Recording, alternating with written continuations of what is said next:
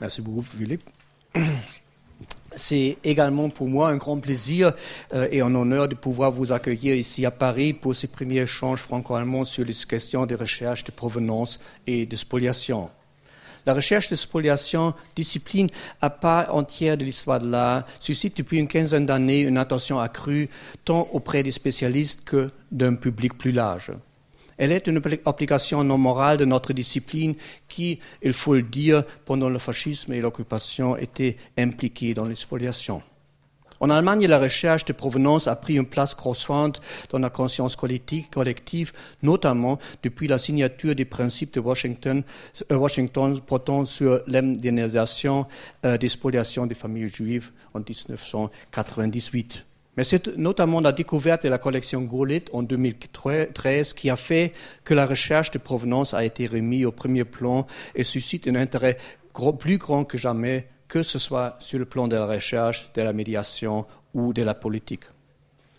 Les recherches de provenance ne s'arrêtent pas aux, frontières nationales. Pourtant, il semble que les institutions, les méthodes, les outils de travail à travers lesquels elles s'élaborent ne soient pas ou pas assez connus hors de leur pays d'origine. De nombreux collègues en France et en Allemagne nous ont ainsi encouragés, Julia Drost et moi-même, à organiser cette rencontre visant à présenter les grands acteurs et les institutions français et allemands œuvrant dans le domaine des recherches de provenance. C'est dans l'optique d'un renforcement de la coopération entre la France et l'Allemagne que nous avons conçu ces journées d'études dont nous espérons qu'elles contribueront à multiplier les contacts et les échanges. C'est ainsi que le centre allemand d'histoire de l'art entend, euh, entend par ailleurs remplir sa mission de passerelle entre nos deux pays. Grâce euh, au très généreux euh, soutien de la Fondation pour la mémoire de la Shoah, nous pouvons proposer une traduction simultanée assurant la meilleure compréhension possible. Ces journées d'études se réalisent en partenariat avec l'Institut national du patrimoine et je, me remercie, son directeur, euh, euh, euh, Philippe Abba, et son directeur de recherche, euh, Gennaro Toscano, d'avoir accepté spontanément notre proposition d'organiser ces journées d'études ensemble. Je remercie également l'Institut national d'histoire de l'art et son directrice de recherche, Joanne Lamoureux, et la Arbeitskreis Provenienzforschung de son coopération, qui a réuni la communauté des chercheurs, des chercheurs sur l'expoliation fin d'avril à la Kunsthalle de Karlsruhe euh, dans le cadre de son colloque annuel. Pour la première fois, des spécialistes, spécialistes français y ont pris la parole. Nous, journée d'études s'organise en trois volets.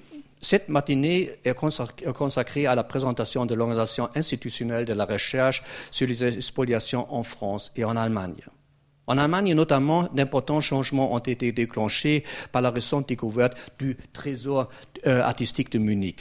C'est ainsi que le Deutsche Zentrum Kulturverlust, Kulturgutverluste, centre allemand, le centre allemand de recherche sur l'expoliation de biens culturels, a vu le jour en novembre 2015 et nous sommes très heureux de pouvoir saluer euh, son président Uwe Schneider. Cet après-midi, des archives et des bases de données seront présentées ainsi que des projets et initiatives développés des deux côtés de Rhin en matière de provenance. Demain, deux chercheuses nous permettront de découvrir leur travail, puis leur succéderont deux, sections consacrées à la pratique muséale et au cadre juridique en France et en Allemagne. Les journées d'études seront suivies, euh, euh, vendredi après-midi par un extra réservé aux jeunes chercheurs fermé au grand public, à savoir une rencontre de euh, entre jeunes chercheurs allemands et français qui se déroulera au mémorial pour la Shoah. Grâce aux subventions de la part de l'Office franco-allemand pour la jeunesse, nous avons pu sélectionner une dizaine de jeunes chercheurs allemands qui peuvent participer à ces journées suivies d'une table ronde sous la direction de Mathilde Heidmann, Astrid Köhler et Emmanuel Pollack. Sans l'aide et l'engagement enthousiaste de nombreuses institutions et personnes, l'organisation de ces journées d'études n'aurait pas été possible. Julia Drost et moi-même euh, tenons à les remercier très chaleureusement, en, particulier notre comité scientifique avec qui nous avons échangé et discuté des idées directrices et objectifs de ces journées. Nous remercions également Emily Mom et Marie-Christine Viguto de l'IMP, ainsi qu'Astrid Köhler, Catherine Kolb, euh, Karine Seltmann-Dupuis, Mathilde Heidmann et Léonie Kamp euh, au Centre allemand d'histoire de l'art. Je vous remercie et je passe la parole à Bénédicte Savoie pour ouvrir la première section.